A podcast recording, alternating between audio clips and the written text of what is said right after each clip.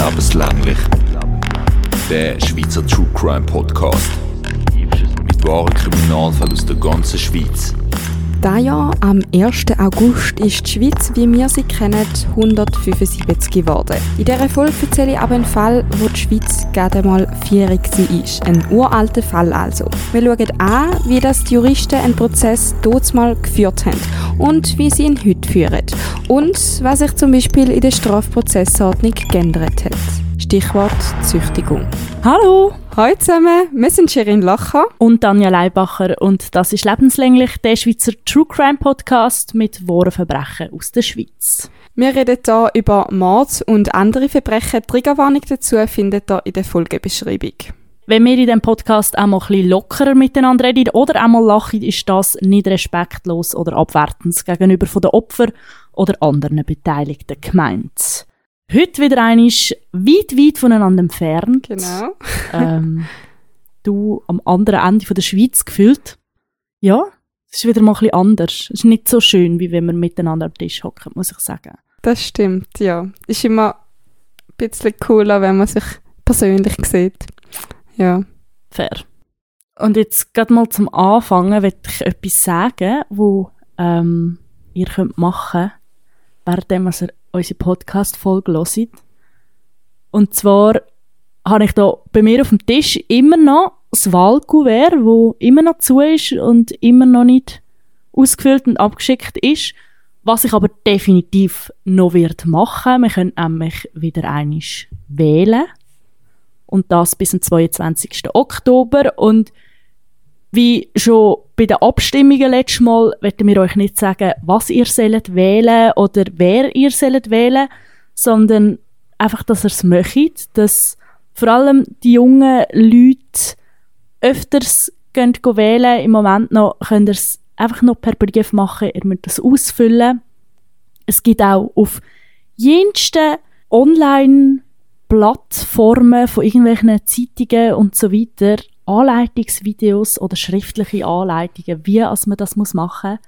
Von dem her, es gibt keine Ausreden. Ja, vielleicht der Grund ist, dass wir euch das sagen, der grösste Wähleranteil ist immer noch über 70 und eigentlich geht es ja um unsere Zukunft, die Zukunft der jungen Menschen und darum sollen doch auch die Jungen viel mehr wählen gehen. Ja, darum ein kleiner Reminder. Und ja, im Fall, ich habe es damals schon gemacht. Letztes Mal bin ich die, die es am letzten Tag noch gemacht hat. Aber bei mir hat es nicht so viel Auswahl gehabt, darum ist es für mich schnell klar gewesen und dann habe ich es schon können einwerfen Ja, ich glaube, man muss auch noch sagen, es ist halt in jedem Kanton ein bisschen anders, wie viele Leute man zum Wählen hat. Jetzt wir im Aargau haben wahnsinnig viele, wo man sich zuerst muss informieren wer ist die Person, was macht die Person, will ich die Person wählen und durch das, dass ich in den Medien arbeite, habe ich so ein bisschen meine Favorites und so ein bisschen die Leute, die mir sympathisch sind und vielleicht, wenn ihr keine Ahnung habt, wer ihr wollt wählen dann gibt es auch so Tests, die man online machen kann, um herauszufinden, zum Beispiel für welche Partei man am meisten brennt. Da kann man zum Beispiel sich dafür entscheiden, einfach eine Partei zu wählen oder wenn man sich halt ein bisschen mehr damit auseinandersetzen vor allem die jungen PolitikerInnen sind oftmals auf Social Media und sie dort drauf ein bisschen zu stalken hilft mega oft, um ein merken, was sind das für Menschen und was, für was stehen die ein, sind die mir sympathisch und so weiter? Und ja, es ist ein bisschen Aufwand, aber ich finde, es lohnt sich. Ja, genau. Und es gibt so eine Webseite smartvote.ch und dort kannst du ein paar Fragen beantworten, geht in fünf Minuten und dann schlägt es vor, wer am meisten mit deinen Antworten übereinstimmt und die Personen in deinem Kanton könntest du wählen. Es gibt da dann so wie ein Spinnennetz als Antwort raus, wo zeigt, wo du politisch stehst und eben mit welchen Parteien und Menschen du so ein bisschen übereinstimmst. Ja, so und jetzt fertig mit dem Wahlthema, nehmt das Wahlkuvert für, füllt das aus, geht in dieser Zeit zum nächsten Postbriefkasten und lasst den Podcast, würde ich sagen. Ja, und auf unsere letzte Folge haben wir ein paar Nachrichten bekommen und zwar hat sich eine gemolden, wo selber schon mal einen Waffenlauf gemacht haben. Wir haben letzte Folge eben über den Waffenlauf wo in der Schweiz so bekannt ist, geredet.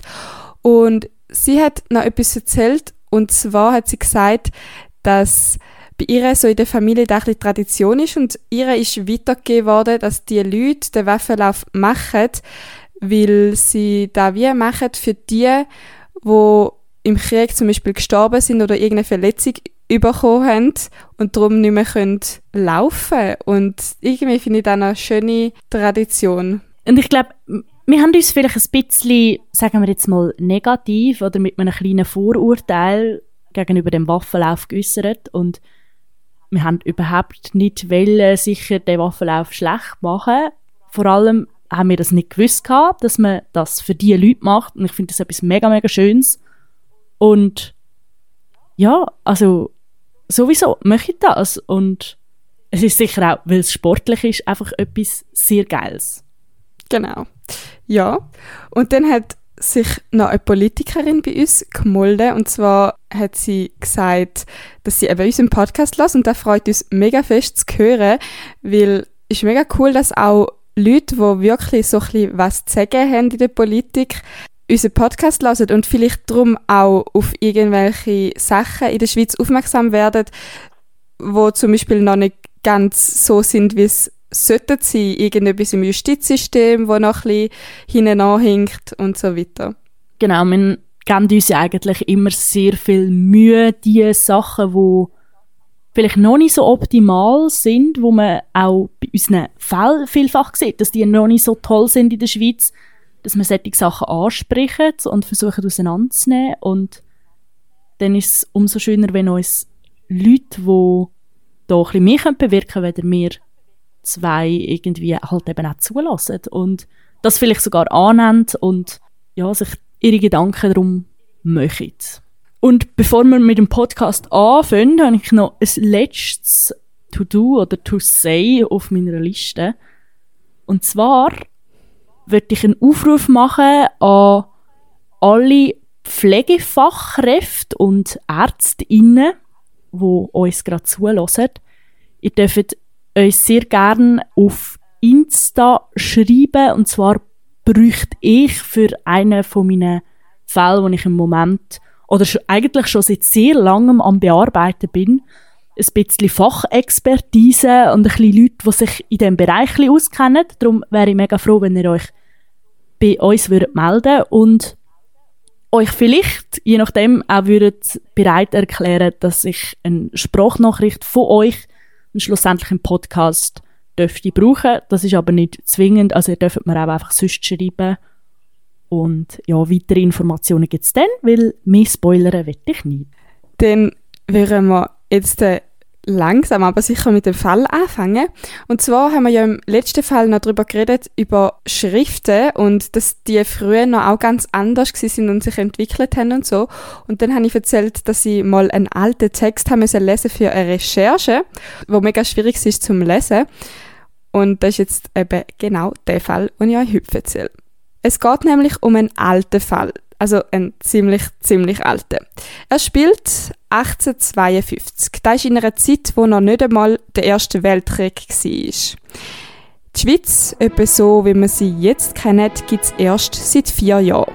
Obwohl der Rütli-Schwur nach der Sage schon am 1. August 1291 war, hat es noch viel Krieg und Zusammenschlüsse und Umstrukturierungen gegeben.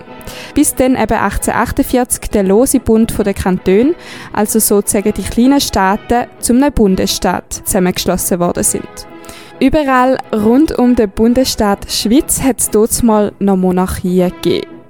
Monarchien haben dort mal Europa prägt. Die Schweiz, also die Schweizerische Republik, ist eine absolute Ausnahme und eigentlich wie eine Insel im grossen Meer. An der Spitze einer Monarchie steht immer ein Monarch. Das ist entweder ein Kaiser oder ein König. Und der tut dann seine Herrschaft seinem Sohn oder seiner Tochter weiter vererben und so bleibt die Macht immer in seiner Familie. Die Schweiz ist dort mal aber bisschen speziell gewesen, nämlich eben als Republik. In einer Republik hat nämlich das Volk die Macht und die wählen dann ein Parlament und da bestimmt dann Gesetz von dem Land. So viel zu der geschichtlichen Einordnung. Und vier Jahre nach dem Zusammenschluss findet dann eben der heutige Fall statt. Der Jakob Ritter ist 66 und wohnt allein in einem Häuschen in Altstädten im Kanton St. Gallen. Der Jakob ist ein reicher, aber eher einsamer Mann. Er ist nicht verheiratet und gilt als Sonderling. Die Leute im Dorf mögen ihn eigentlich aber trotzdem alle, die meisten aber nur wegen seinem Geld. In sein Haus kommt nur seine Wäscherin Maria, wo einmal seine Wäsche wäscht und manchmal kommen auch noch Schuldner vorbei. Also Leute, die sein Geld auslehnen und dann wieder zurückzahlen müssen. Er ist nicht so ein ordentlicher Mensch, hat aber im Verlauf der Jahre seine Routinen entwickelt, wo alle kennen. Der Jakob geht zu jeder Jahreszeit, egal ob warm oder kalt, jeden Morgen früh nur mit seinem Hemd bekleidet zu seiner Haustür, um die aufzuschliessen und ein bisschen frische Luft zu schnappen. Er lässt die Tür dann offen, damit ihn die wenigen Leute, die ab und zu vorbeikommen, ihn dann auch besuchen können. Nach dem Ritual geht er wieder in sein Bett und liegt dort einfach so lange um, wie er Lust hat. Essen geht er dann immer ins Wirtshaus. Das Wirtshaus ist ein Ort, wo er viel von seiner Freizeit verbringt, sechs am Tag oder am Abend. Er hat genug Geld und da gibt ihm einen guten Ruf. Er kommt mit allen Leuten gut aus. Die Nachbarn sagen über ihn, dass sie ihn lieb gewonnen haben. Heute ändert er seine Routine aber ein bisschen und da ist sein Todesurteil. Ein Nachbarssohn geht am Donnerstagmorgen am 1. April zwischen 7 und 8 Uhr düngen auf die Wiese. Der Stall vom Nachbar ist nur ein paar Meter vom Jakobs im Haus entfernt. Dann kommt ein anderer Nachbar zu dem Sohn und wird eine Maschine zum Beschütten auslehnen. Die beiden reden noch ein zusammen und hören plötzlich ein Gepolter, wie wenn jemand am Schitten ist. Und sie glauben, auch einen Schrei gehört zu haben. Sie gehen dem Ganzen auf den Grund. Sie schauen vom Schopf über zu der Haustür vom Jakob und zum WC-Häuschen. Wo sie etwas näher anlaufen, hören sie nicht mehr viel, nur noch ein schwaches Geräusch und glauben, dass da einfach jemand normal auf dem WC hockt. Sie sehen es als erledigt an. Kurz darauf am Donnerstag Vormittag findet Maria Geisser den der Jakob Ritter tot im WC-Häuschen gerade neben seinem Haus in der Nähe vom Stadtbach zu Altstädte. Zuletzt lebendig gesehen worden ist am Abend vorher. Dort ist er zu Altstädte im Wirtshaus Drückkönig im in Anführungs- und Schlusszeichen Ausgang gewesen und bis am 10 Uhr am Abend dort geblieben. Dann hat er sich von seinen Bekannten verabschiedet und ist allein auf den Heimweg gegangen. Dort gefunden hat dann schlussendlich Maria Geisser am nächsten Morgen. Das heisst, für die Tat kommt der Zeitraum zwischen 10 Uhr am Abend und am nächsten Morgen in Frage. Die Maria macht ähm, Jakob eben einmal die Wäsche und bringt ihm jede Woche die frisch gewaschenen Kleider am Vormittag vorbei. Genau wie immer kommt sie heute vorbei und klopft. Niemand macht auf. Darum geht sie zum WC, wo außerhalb vom Haus ist und wird die Wäsche dort reinlegen. Das hat sie auch schon öfters gemacht.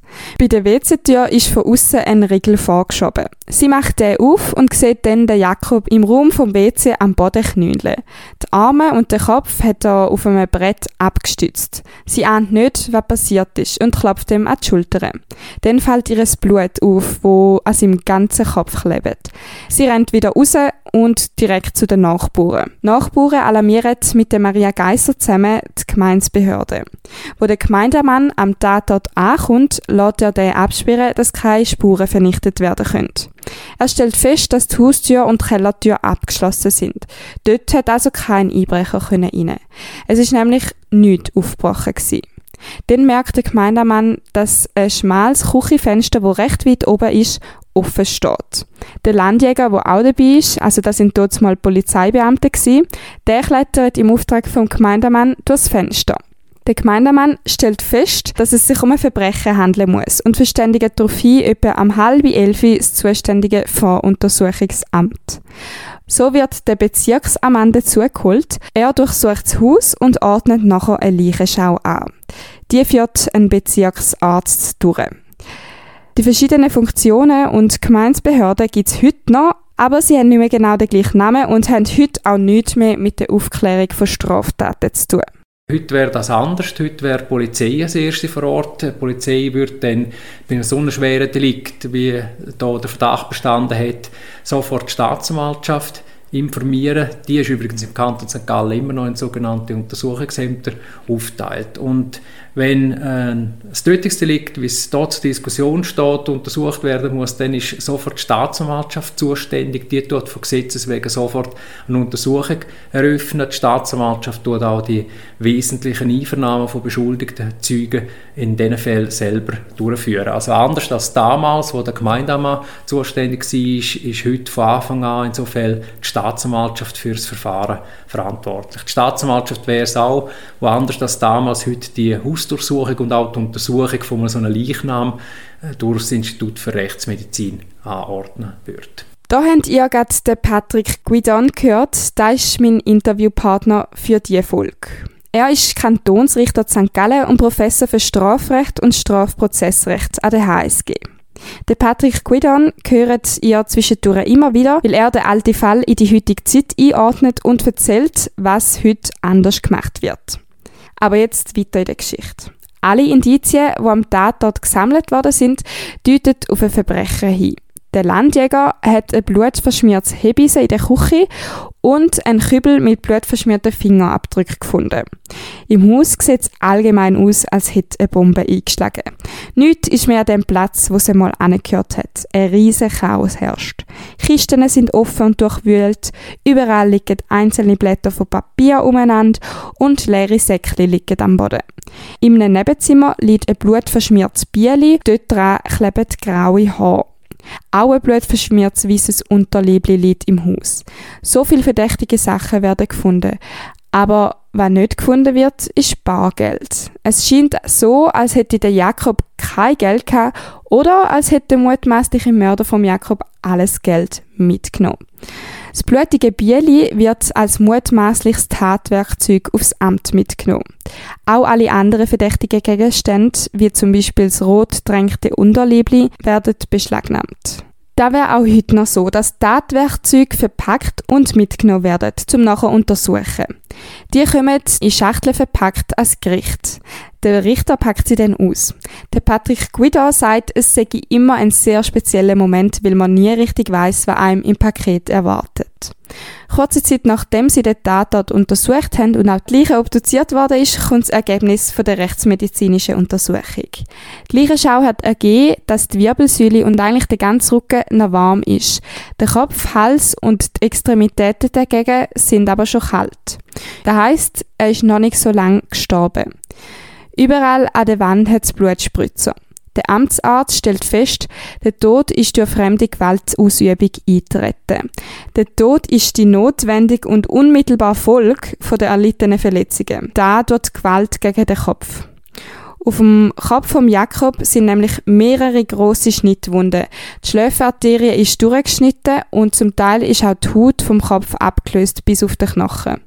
Auf einer Seite ist sein Jochbein, also der Knochen bei den Backen zertrümmert. Und auch innerlich hat es viel Blutungen im Hirn. Alle Wunden vom Opfer sind wahrscheinlich mit dem Bieli zugefügt worden. Auch die Leichenschau macht man heute noch. Die ist mega, mega wichtig für die juristische Beurteilung. Zum Beispiel, weil der Richter im Prozess fürs Urteil muss wissen, wie oft jemand zugeschlagen, zugestochen oder geschossen hat. Da kann nachher für einen Tötungsvorsatz relevant sein oder was genau der Tod verursacht hat, ist auch mega wichtig. Also welche Verletzung. Das ist zum Beispiel wichtig bei Übertötungen, also wenn ganz viele Verletzungen zugefügt worden sind, der Mensch aber schon lange gestorben ist. Oder bei Fällen, wo jemand vorher gefoltert worden ist. Dann hat er oder sie auch ganz viele Verletzungen, wo aber noch nicht zum Tod geführt haben. Und die letzte Verletzung ist dann so stark gewesen, dass er oder sie gestorben ist. Das sind jetzt nur zwei Beispiele, wo wir gerade in Synchro sind, aber eigentlich ist es immer mega wichtig, zum rechtsmedizinisches Gutachten zu haben. Nebst dem hat es dann aber noch ganz viele weitere Abklärungen gegeben. Und zwar hat das Bezirksamt Oberrintal den ganzen April im Rahmen der Voruntersuchungen Befragungen von Zeugen und Verdächtigen durchgeführt. Es kommt aus, dass der Jakob Ritter einen Feind hat. Der wird Drogen verhaftet, nach einem Tag, aber wieder freigelassen, weil er ein Alibi hat. Nach einem Willi gerät dann der Karl Josef Thür unter Verdacht. Da will seine Ehefrau Rosa Thür belastende Aussagen ableitet. Ihren Mann sei am 1. April am Morgen am 4. Uhr in den gewöhnlichen Arbeitskleidern aus dem Haus gegangen. Er sagt, er ginge die Rösser füttern und nachher noch auf den Wochenmarkt zum Herdöpfel kaufen. Sie hat erwartet, dass er zwischen ihnen nach dem Stall nochmal heimkommt, um seine Kleider zu wechseln, weil es eigentlich normal ist, dass man nicht mit den dreckigen Arbeitskleidern auf den Markt geht. Am 10. hat sie sich auf den Weg gemacht, um ihn zu suchen, weil er immer noch nicht heimgekommen ist. Irgendwo im Dorf findet sie den einander und er hätte ihr ein Säckchen Geld in die Hand gedrückt. Das hat sie ein komisch gefunden. Dann sind sie zusammen heim und er hat das Säckchen mit dem Geld versteckt. Dann ist er wieder raus, Herdöpfel kaufen. Er ist aber nicht zum Mittag gekommen und am Eis ist Rosa dann wieder raus auf den Markt, um den Karl wieder zu suchen. Dort hat sie mit Leuten geredet und durch da hat sie vom Tod von Jakob Ritter erfahren und dass er ausgeraubt worden ist. Blitzartig kommt ihr der Gedanke, dass das Geldsäckchen vom Jakob kommen könnte. Ihr läuft es kalt, der Rücken runter. Nachher ist sie wieder heim und kurz danach ist der Karl auch heimgekommen und hat das Geld gezählt. Jetzt kommt der Rosa alles noch verdächtiger vor. Sie hat sich aber nichts anmerken lassen. Dazu ist der Rosa auch noch aufgefallen, dass der Karl nach seiner Arbeit am Morgen mit einem neuen Hemd heimgekommen ist und nicht mehr die Arbeitskleidung hat, die er ursprünglich angelegt hat. Wo sie ihn fragt, woher er das neue Hemd hege, sagt er, er hat es neu gekauft. Der Bezirksammann legt ihr nach dieser Aussage Unterliebli und das Bieli vom Tatort auf den Tisch. Sie sagt, ja, da gehöre ihrem Mann. Aber nicht nur ihr ist es aufgefallen, dass mit dem Karl etwas nicht stimmt, sondern auch sein Benehmen in der Öffentlichkeit ist irgendwie komisch und auffällig gewesen. Wo zum Beispiel in den Beiz über das schreckliche Ereignis geredet wird, ist der Karl einfach nur ruhig und lässt zu. Wo dann aber über den Täter gemunkelt wird, verschreckt der Karl. Ende April stellt das Bezirksamt im kantonalen Justizdepartement einen Bericht über die Voruntersuchungen aus. Am 28. April fängt dann die Regierung mit einem Spezialuntersuch an. Sie nehmen den Karl Josef Thier fest und er kommt ins Untersuchungsgefängnis. Damals ist die Einleitung von dem äh, sogenannten äh, Spezialuntersuch, ist durch die Regierung erfolgt. Also die Regierung hat das äh, eingeleitet gehabt. Das wäre ein großer Unterschied zu heute.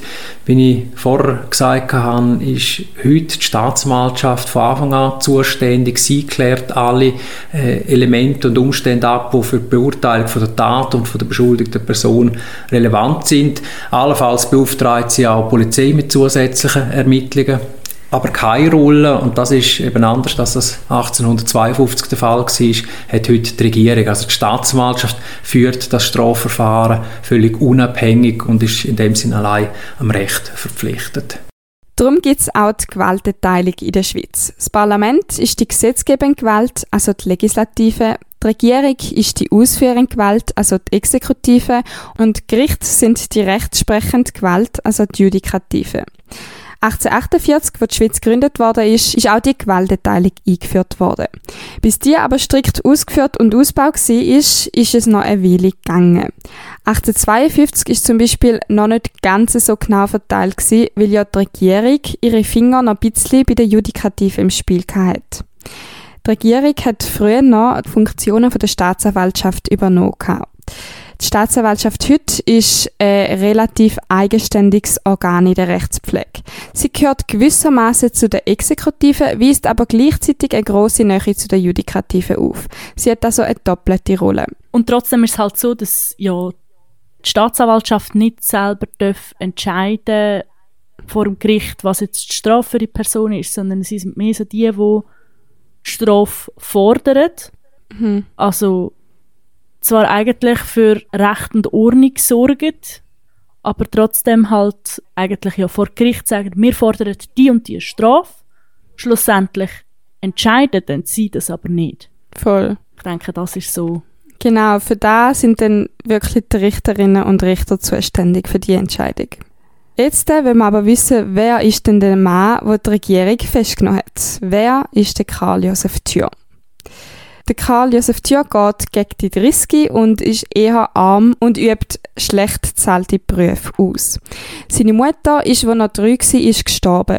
Und so ist er nur mit seinem Vater aufgewachsen. Er hat eher eine traurige Kindheit gehabt, keine Mutterliebe und auch keine Vaterliebe. Da, weil sein Vater überfordert war und vielleicht auch einfach keine Lust hatte, um seinen Sohn richtig zu erziehen. Der Vater hat ihn, sobald er können laufen und etwas umtragen, als Arbeitskraft auf dem Feld gebraucht. Der Vater selber hat auch schon Geld von anderen geklaut und so die kriminelle Energie seinem Sohn weitergegeben. Der Karl nimmt dann natürlich als Beispiel und wird darum schon früh seine ersten Raub begehen. Er ist sogar schon wegen Diebstahl bestraft worden. Wo er dann aber volljährig ist, zieht er sofort aus und wird Bauernknecht. Er sucht sich bald eine Frau. Irgendwann trifft er dann die Frau, wo er gern zur Ehefrau hat, nämlich die Rosa. Und bald heiratet sie auch schon. Die Rosa hat ein bisschen mehr Geld wie er und das Geld nimmt sie mit in die Ehe. Aber schon nach kurzer Zeit gibt Karl alles Geld von der Rosa aus. Und ja, da ist so ein bisschen sein Leben in Kurzfassung. Und irgendwann hat er dann von der Rosa alles Geld ausgegeben und halt nichts mehr übrig gehabt und hat sich da irgendwie anders müssen beschaffen. Er hat beim Jakob Ritter wie andere auch Kredit aufgenommen. Der Jakob hat aber irgendwann gemerkt, dass das Geld nicht mehr zurückkommt und hat ihm drum auch, wo der Karl wieder mal nachfragt, ihm kein Geld mehr geben Er sagt auch noch, dass er gerade selber nicht so viel Vorratsgeld hätte. Der Karl sieht aber auf seinem Tisch ein Säckchen, wo wahrscheinlich Geld drin ist und fühlt sich hintergangen. Der Karl geht wieder heim und denkt dann aber, irgendwie wird er das Geld, das dort auf dem Tisch gelegen ist, süß irgendwie überkommen. Am 25. August verlangt die Regierung nochmal die vollständige Akteneinsicht über die Infos und den Stand vom Verfahren. Das Bezirksamt Oberrintal führt weitere Voruntersuchungen und Befragungen von Zeugen durch. Zum Beispiel auch von der Ehefrau und die dauert vom Mai bis im Oktober. Parallel dazu muss sich der Karl 28 Verhör von der Kriminalkommission St. Gallen stellen. Die Kriminalkommission ist die Vorgängerin von der Staatsanwaltschaft. In dem Verhör wird der Karl mit den Untersuchungen aus dem Rintel konfrontiert. Auch heutzutage machen Polizisten, Staatsanwälte und Richter viel Einvernahmen. Das sind auch noch heute wichtige Beweise. Aber anders wie mal kann man heute zum Beispiel Daten auch mit Videoaufnahmen oder einem Treffer in den DNA-Datenbanken beweisen. Wobei DNA ist ja eigentlich nur ein Indiz, aber darüber haben wir glaube ich schon mal geredet. Ein Indiz zeigt nur, dass eine Person zum Beispiel am Tatort ist, aber noch nicht, dass die Person dann auch wirklich der Täter ist oder Täterin. Aber um da geht es jetzt eigentlich nicht, weil mal hat man ja noch gar keine DNA gehabt und die nicht einmal können lesen und geschweige denn eine Datenbank zur Verfügung gehabt. Also sind es dort die Einvernahmen die das Wichtigste sind. Einerseits die Befragung von Zeugen und andererseits die Befragung vom Anklagten. Beides hat viel neue Infos als Licht gebracht. Gemäss der Anwesenheitsliste ist bei diesen Befragungen nur der Verhörrichter und ein Schreiber, wo alles protokolliert hat, dabei gewesen. Aber kein Verteidiger oder Verteidigerin. Karl ist der Strafverfolgungsbehörde ganz allein gegenübergestanden und da ist ein zentraler Unterschied zu heute. Heute haben sie, wenn sie angeklagt werden wegen einem Tötungsdelikt oder überhaupt wegen einer Tat, wo ihnen eine Freiheitsstrafe über einem Jahr droht, dann müssen sie von Anfang an zwingend einen Verteidiger oder eine Verteidigerin an ihrer Seite haben. Man sagt, in diesen Fällen ist eine Verteidigung notwendig und damit sie dann auch schnell zu einer Anwältin oder zu einem Anwalt kommen, gibt es eine Pickeliste, wo sie auch in der Nacht dann sofort Leute haben, die zur Verfügung stehen, wenn so ein schweres Delikt abgeklärt werden muss und erste Einvernahmen stattfinden müssen mit einer beschuldigten Person. Der Begriff Pflichtverteidigung, den man immer wieder hört, den gibt es in der Schweiz nicht. Das Gesetz unterscheidet in Strafverfahren an und für sich zwei Sachen. Entweder ist eine Verteidigung notwendig oder sie ist nicht notwendig. Sie können in jedem Fall eine Verteidigung beiziehen, wenn Sie das wollen. Das Gesetz sagt einfach, wenn bestimmte Voraussetzungen erfüllt sind, eben zum Beispiel, wenn eine Freiheitsstrafe über einem Jahr droht oder zum Beispiel auch wenn eine Landesverweisung droht, dann ist das ein Fall, wo Verteidigung notwendig ist, wo Sie zwingende Verteidiger und Verteidiger brauchen. Und jetzt, wenn Sie das mal festgelegt haben, dass Sie sagen, das ist ein Fall, wo ein Verteidiger notwendig ist, dann sagt Gesetz, gibt es zwei Möglichkeiten, wie man das sicherstellen kann. Die eine Möglichkeit ist, dass Sie selber einen Verteidiger oder Verteidigerin wählen. Das ist die sogenannte Wahlverteidigung. Also Sie kennen jemanden und sagen, äh, die Person vertritt mich und sie zahlt grundsätzlich die Verteidigung auch mal am Anfang selber. Und wenn sie nicht so eine Wahlverteidigung beauftragen tun. Das ist die zweite Möglichkeit. Und sagen, ich mache das nicht oder ich will das nicht oder ich kenne niemanden oder ich habe nicht das Geld dann äh, kann man sogenannte amtliche Verteidigung bestellen. Das ist dann äh, eine Anwältin und ein Anwalt, der vom Staat beauftragt wird. Und das ist das, was man so aus den Hollywood-Filmen als Pflichtverteidiger kennt. Aber der Begriff selber gibt es nicht. Er entspricht am ehesten dem Begriff amtliche Verteidigung in der Schweiz. Ja, Anja, hast du gewusst, dass es in der Schweiz gar keine richtige Pflichtanwälte gibt? Nein, eigentlich nicht. Also vor allem habe ich das nicht gewusst, dass es so ab einer gewissen Zeitpflicht ist, zum so einen Anwalt quasi zugewiesen oder an der Seite zu haben. Und irgendetwas habe ich mal gelesen von wegen Picke-Dienst von irgendwie einer Anwaltschaft und habe dann wie so gedacht, ah, okay, vielleicht ist das einfach der, der dann, äh, keine Ahnung, was Protokoll führt. Ich habe mir wahrscheinlich gar nicht viel Gedanken darüber gemacht oder so, aber jetzt ist so einiges klar und Mhm. Ich finde das schön, dass egal wie viel wir uns mit dem Thema Justiz auseinandersetzen, irgendwie wissen wir nie alles und ich lerne immer wieder etwas Neues. Finde ich toll. Ja, voll. Aber wenn ich auch noch so ein bisschen beruhigend finde, eben, wenn irgendjemand in der Nacht festgenommen wird oder so, dann wird eben von dieser Pickeliste einfach der Erstbeste geholt und dann kommt da auch in der Nacht am 3 oder wenn auch immer ein Anwalt über wenn dann gerade schon irgendwelche Befragungen stattfinden oder er kommt halt dann einfach schon Rat über und das ist schon noch gut, glaube ich. Vor allem auch, weil du dich nicht selber musst darum kümmern mhm. in dem Sinn. Du kommst den einfach über und du weißt, du hast den und musst nicht noch danach fragen, wenn jetzt du ein gewisses Maß an einer Strafe zu erwarten hast. Voll. Und auch für die Leute, die vielleicht keinen Anwalt kennen oder irgendwie niemand gerade so wissen, was könnten anrufen, ist auch noch gut, dass einfach eins verteilt wird. Ja, und nicht noch sich irgendwie einen raussuchen. Genau. Dass man früher noch, keinen Anwalt hatte, ist aber nicht der einzige grosse Unterschied, was es gegeben hat. Der Karl Josef Dürr hat nämlich nicht nur keinen Anwalt oder Anwältin gehabt, sondern die Strafverfolgungsbehörden haben ihn sogar dürfen züchtigen. Dortmal hat es einen ganzen Katalog von möglichen Züchtigungsformen gegeben, die in der Strafprozessordnung drin gestanden sind. Im damaligen Artikel 81 ist gestanden, man kann jemandem warme Speisen entzüchen, nur noch halbe Essensrationen verteilen oder sogar Rutenstreich verteilen. Also die Leute in der Strafverfolgung haben die Beschuldigten dürfen schlagen mit so einer Rute.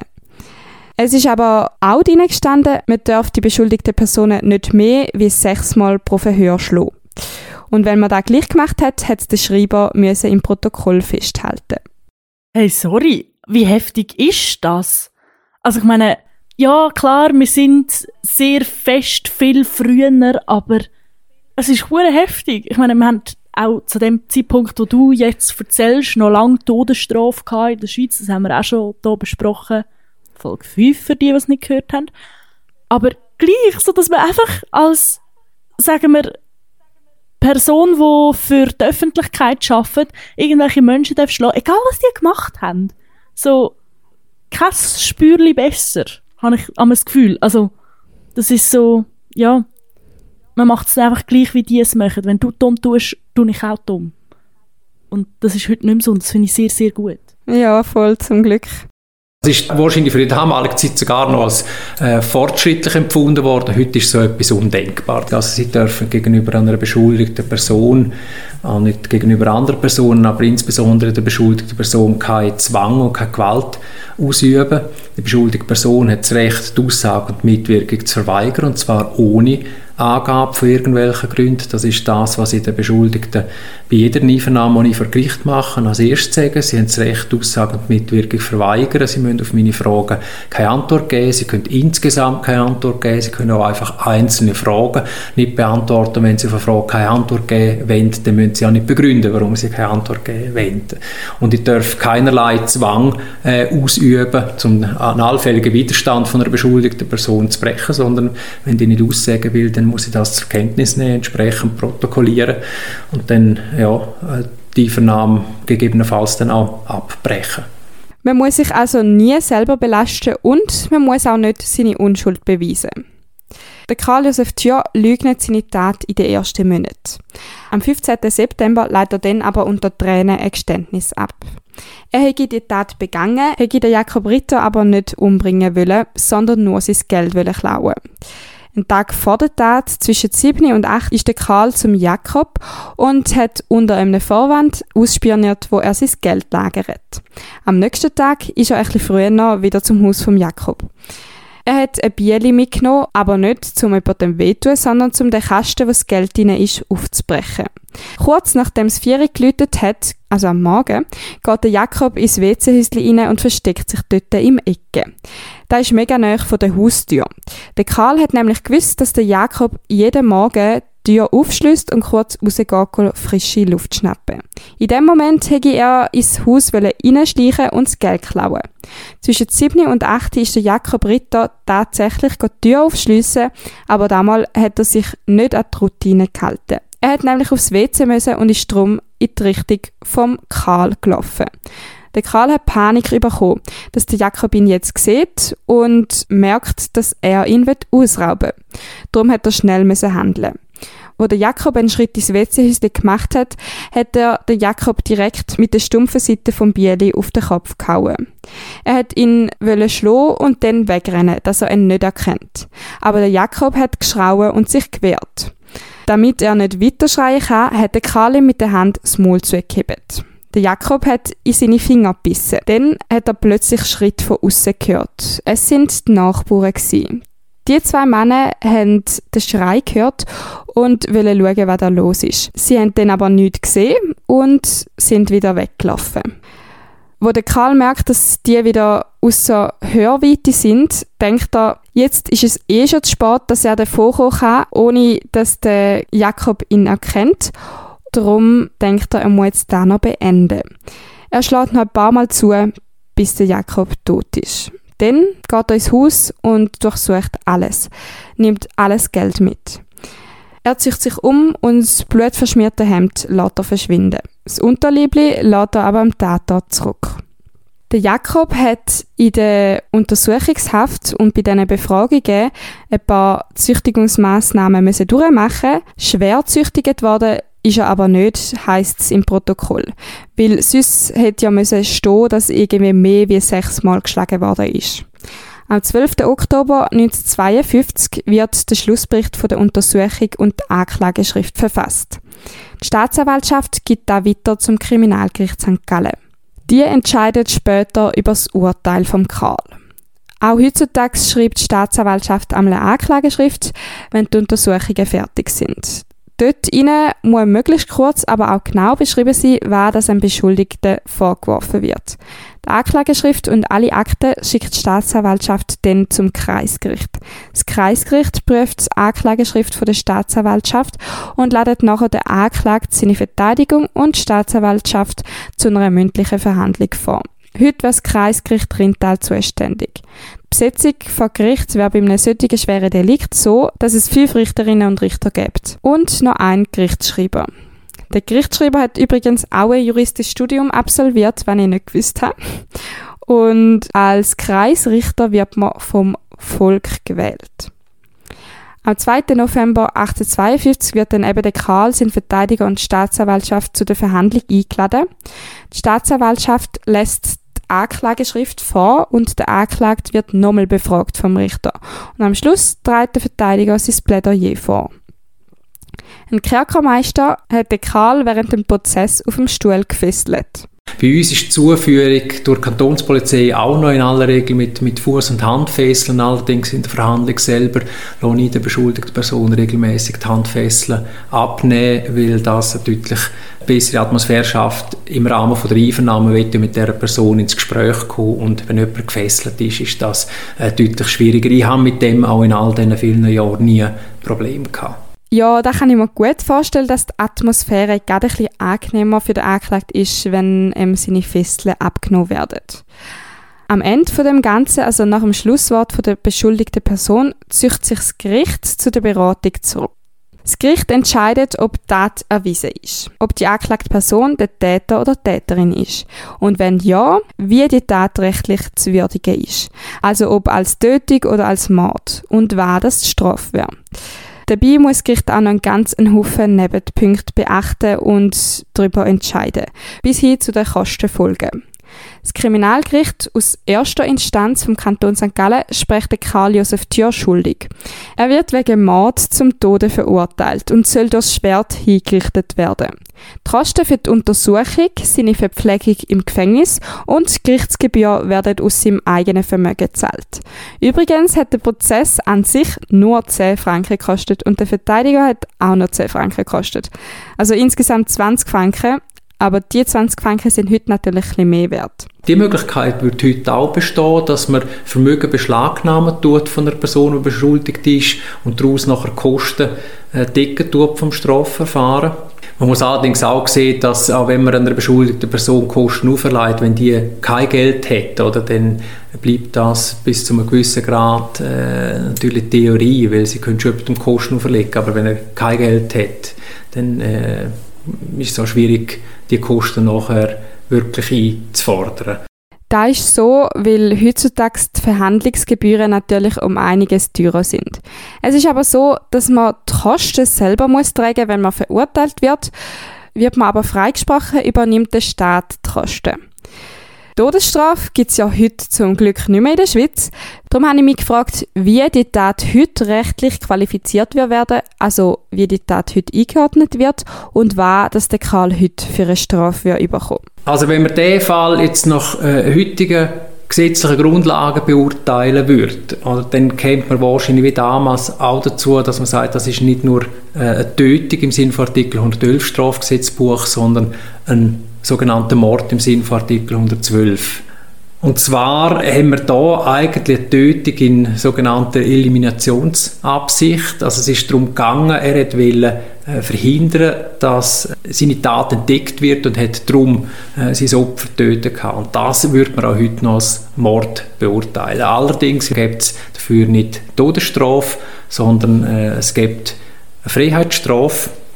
Wie hoch die ist, hängt von ganz vielen verschiedenen Umstände ab.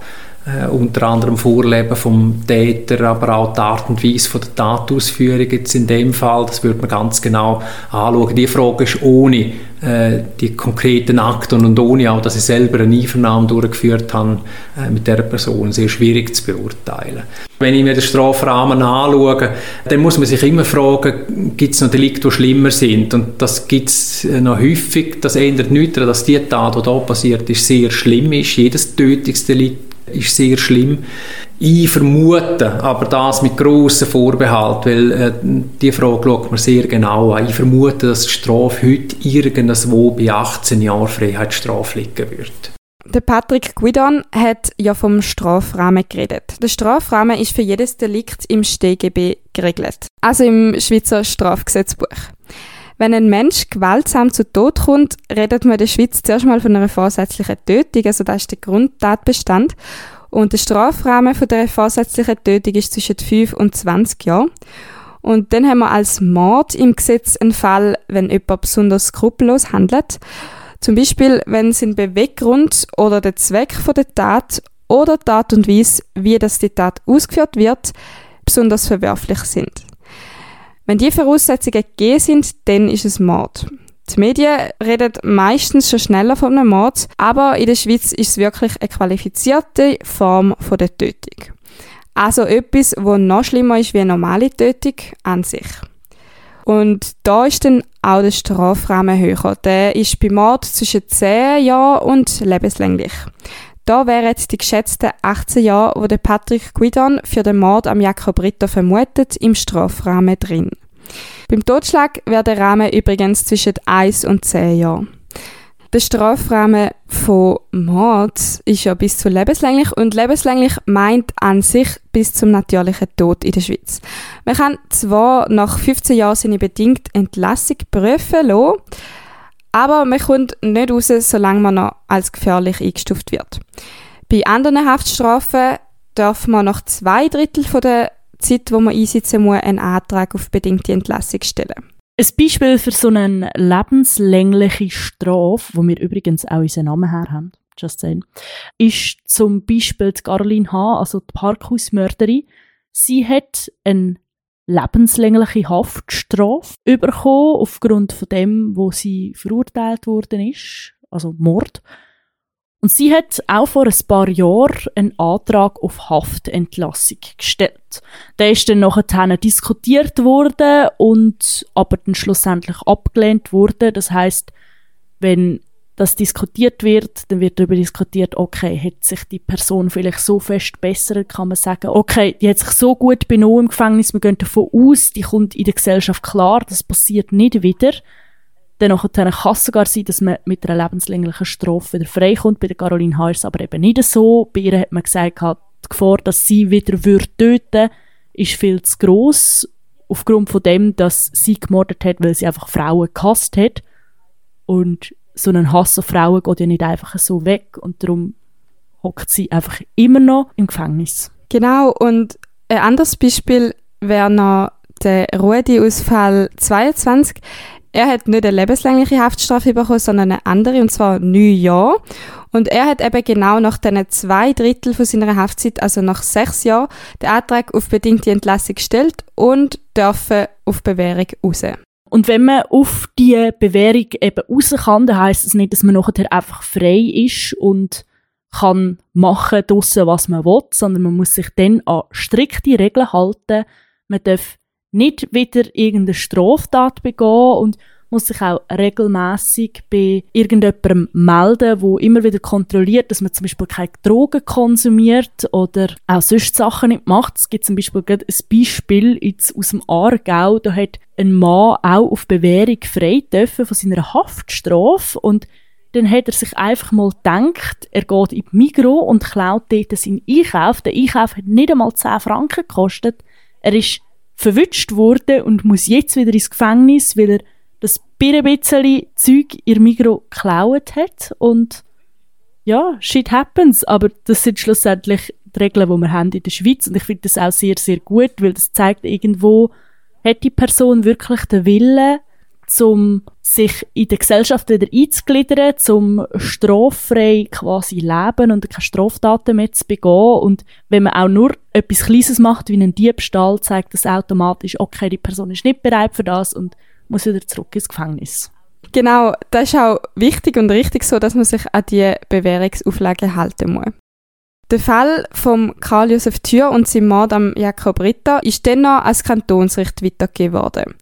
Beim Urteil von so einer Tragweite, also einer Todesstrafe, muss die zweite Instanz das Urteil prüfen. Also zumindest ist es früher noch so gewesen. Da ist dort mal mega, mega schnell gegangen. Nämlich schon drei Tage nach dem ersten Urteil, also am 5. November, bestätigt das Kantonsgericht das Urteil von der ersten Instanz. Heute ist das ein bisschen anders. Heute geht ein Fall nur dann ans Kantonsgericht als zweite Instanz äh, weiter, wenn jemand von den Beteiligten nicht einverstanden ist. Also zum Beispiel die beschuldigte Person ist nicht einverstanden, die Staatsanwaltschaft ist nicht einverstanden, Opfer sind nicht einverstanden. Dann kann man den Fall weiterziehen ans Kantonsgericht. Das muss man aber äh, ausdrücklich sagen, dass man das will. Und das Kantonsgericht führt dann, und das ist auch ein großer Unterschied zu damals, ein komplettes Eignungsverfahren durch. Das heißt, wir machen nochmal eine ganze Gerichtsverhandlung. Wir laden die Leute vor, der Beschuldigte äh, selbstverständlich, aber allenfalls auch Zeugen, Zeuginnen und Auskunftspersonen, die wir selber anhören tun. Wir tun selber Beweis erheben. Es gibt nochmal Plädoyer von der Staatsanwaltschaft, von der Verteidigung, allenfalls eben auch von Opfervertretern. Es gibt nochmal ein Schlusswort. Das heißt, wir schauen den Fall von A bis Z nochmal an. Und entsprechend geht das Verfahren bei uns auch viel länger als früher, weil wir eben äh, in rechtlicher und tatsächlicher Hinsicht, also wie ist der Fall juristisch einzuordnen und tatsächlicher Hinsicht, was ist wirklich erwiesen, nochmal vollständig überprüfen tun. Also in unserem Fall ist es einfach automatisch weitergegangen als zweitinstanzliche Gericht und darum haben die das Urteil eben nochmal müssen bestätigen. Sie haben kein eigenes Verfahren gemacht. Aber der Grosse Rat hat den Todesstrafe in eine lebenslange Haftstrafe umgewandelt. Also eigentlich eine Begnadigung. Da gibt es auch heute noch ist aber nicht mehr so bedeutsam, weil es gibt ja schließlich auch keine Todesstrafe mehr, die begnadigt werden können. In Amerika sieht das, glaube ich, ein bisschen anders aus. Dort kann man immer noch von der Todesstrafe begnadigt werden und kann dann lebenslänglich einfach in Haft sitzen. Der Karl Josef Dürr hat auf die einen Seite eigentlich Glück gehabt, dass er der Todesstrafe davor ist, aber die lebenslange Haftstrafe bedeutet für ihn eigentlich auch das Todesurteil, weil er leidet zu dem Zeitpunkt an der Krankheit Tuberkulose. Tuberkulose ist eine Infektionskrankheit, die meistens zuerst die Lunge betrifft und tödlich endet ohne Behandlung. Er stirbt nach sechs Jahren in Haft 1858 in der Strafanstalt St. Jakob St. Gallen auf dem heutigen Olma-Gelände. Jetzt äh, ist ja gerade Olma St. Gallen und für alle Ostschweizer innen oder auch andere Besucher innen von der Olma, wenn ihr auf dem Gelände umspaziert, dann denkt vielleicht mal einen kurzen Moment dran, dass genau da der Karl Josef Thür vor 165 Jahren eingesessen ist für seine Tat am Jakob Ritter. Boah, das ist mega grusig. Musst du das sagen? Ich will nicht wissen, wo als überall jemand gestorben ist. oh Mann, es ist schon ein bisschen grusig, aber ich finde es irgendwie auch cool, weil es ist gerade Olma. Es ist irgendwie so ein Fakt, wo irgendwie du weißt jetzt etwas, wo du eigentlich nicht müsstest wissen. Ich weiß nicht, ob du es wollen wissen. Ja, ich weiß. Aber du weißt es jetzt. ja, voll. Na, sorry. Also wenn ihr irgendeinen Geist seht auf dem Olma-Gelände, vielleicht wenn ihr ein Wein zwei zu viel gesoffen habt, mit so einer Axt in der Hand um einen so einen Geldsäckchen, oh Gott. dann wisst ihr es. Das ist der. Dann einfach nur rennen. Einfach nur rennen. Alter Anja, jetzt macht es mir auch langsam Angst. Ist, gell? ja, hey, da wäre der heutige Fall gewesen. Geil. Ich finde es mega cool, mal einen Fall zu hören, wo, wo quasi überhaupt nichts mehr mit unserem heutigen Leben zu tun hat. Also erstens einmal könntest du heute nicht mehr zu jemandem heimgehen, gehen, ein mhm. Geldsäckchen stellen, wo auch noch etwas wert wäre, weil wir haben all das Geld auf dem Konto, das ist alles viel komplizierter. und zweitens, also weißt, der hat nur aufs WC wollen und dass er aufs WC hat wollen und wegen dem dort rausgelatscht ist, ist sein Todesurteil gewesen. Und ich finde es vor allem auch mega heftig, dass er hat eigentlich nur das Geld klauen und wo dann der Jakob Ritter rauskommt, entscheidet er sich einfach dazu, so, jetzt bring ihn um und dann klopft er mal auf den Grind. Und das finde ich so heftig. Und ich habe genau das Bild von dem WC-Häusli, wo wir vor ein paar Wochen in der Alp oben sind, vor Augen, weil wir genau dort auch gesagt haben, was ist, wenn wir jetzt Nacht aufs WC müssen und durch den Regen müssen dort das Feld ablaufen und auf das WC-Häusli und was ist, wenn dann jemand kommt? Und jetzt ist meine Angst bestätigt. Ja, oh mein Gott. Ich habe genau auch da gedacht bei der Recherche. Mir so gedacht, oh mein Gott, der WC, das tönt ja wie auf der Alp, wo wir sind. ja, zum Glück ist bei uns niemand im Ecke vom WC am Stehen auf uns am Warten mit dem Bieli. Haben wir mal noch Glück gehabt. Ja. Vor allem finde ich es auch mega bescheuertes verstecktes WC. Dort stinkt es doch einfach. Gang nicht aufs WC warten. Gang hinter einer Hausecke. ja, das stimmt. Ja. Vielleicht hat er sich die Nase zugegeben. Vier Stunden lang oder drei Stunden. Haben heute das Thema ähm, Mord, Totschlag ein bisschen angeschnitten. Oder du hast das besser gesagt, ein bisschen angeschnitten. Ich bin momentan einen Fall am Aufarbeiten, wo ich das Thema noch ein viel mehr wird auseinandernehmen. Also irgendwie ist es so, man weiß immer ein bisschen etwas, man hat das Gefühl so, ja, okay, das ist jetzt Mord, das ist jetzt Totschlag, aber ich habe mir vorgenommen, das Thema mal wirklich ein bisschen auseinanderzunehmen. Darum könnt ihr euch freuen auf noch ein bisschen mehr Juristenwissen. Genau.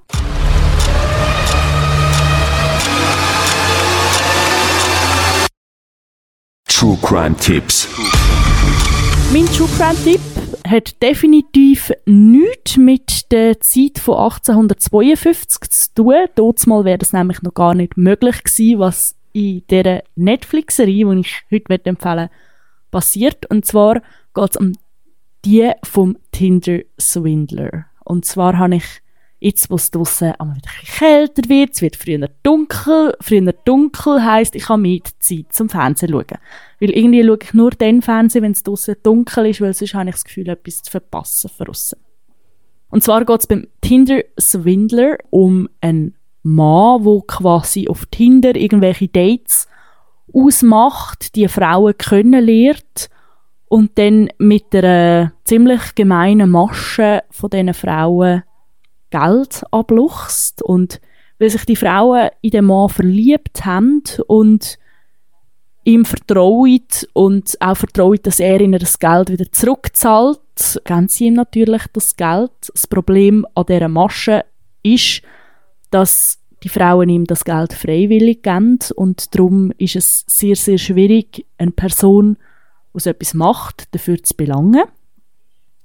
Und ich glaube, wir haben irgendwann vor, auch mal so einen Fall zu machen, aber im Moment sind wir noch nicht dazu gekommen. Bis dahin schaut unbedingt die Serie für die, die sie noch nicht gesehen haben. Ich finde sie sehr gut gemacht. Vor allem mega spannend. Und man sagt immer von sich selber, so etwas würde mir nie passieren. Aber ich habe für meinen anderen Job, den ich noch habe, Kontakt gehabt zu so einer Frau, die genau eben Opfer von so einer Schwindelei geworden ist. Und sie hat auch gesagt, also, du hast immer das Gefühl, das passiert den anderen, aber eigentlich passiert es nicht den anderen, sondern es kann dir genauso gut passieren. Und darum ist das auch nochmal ein kleiner Reminder, dass man nie Menschen Geld geben wo man nicht wirklich, wirklich könnte und vor allem nie so viel Geld geben, ohne irgendeine Sicherheit. Ja, das ist mein zweiter True Crime Tipp. Niemals Geld geben an Leute, wo man nicht sicher ist, dass man wieder retour bekommt. Genau, und vielleicht wäre ja der Karl Josef Thür auch so ein Tinder-Swindler geworden, wenn er ein bisschen später auf der Welt gewesen wäre. Dann hätte er vielleicht sein Geld so können rausschwindeln, anstatt bei jemandem ein Geldsäckchen klauen. genau. Ja, ich muss aber ganz ehrlich sagen, dass der Typ jetzt auf mich nicht so eine Wirkung gemacht hat, als wäre die hellste Kerze auf dem Kronleuchter. Ja, fair. ich glaube nicht, dass er sich so eine Masche hat können überlegen. Aber du, wer weiß, vielleicht ist das ein sehr, sehr hübscher Mann gewesen, der Frauen mit seinem Aussehen und seinem Charme um den Finger gewickelt hat und denen ihre Geldsäckchen abgeluchset hat oder so. Apropos hübsch oder nicht hübsch, ihr könnt gerne auf unserem Insta schauen, wie der Karl Josef Tja ausgesehen hat und euch selber ein Bild davon machen. Was eine Überleitung, Ur geil. Gell? Und apropos Insta, könnt ihr uns dort auch gerne folgen. Oder auf Spotify, Apple Podcasts oder überall, wo es sonst noch Podcasts gibt. Wir freuen uns auch immer über Rückmeldungen oder Bewertungen. Ja, danke. Danke, vielen Dank. Tschüss zusammen. Und dann hoffen wir, dass ihr bis jetzt äh, das äh, Wahlkuer ausgefüllt habt, das schon gebracht habt zum Postbriefkasten. Und ja, passt auf, wenn ihr heute Nacht aufs WC gehen. Man weiß nie, wer im Ecken wartet. Passt auf euch auf und schöne zwei Wochen. Tschüss zusammen. Tschüss zusammen.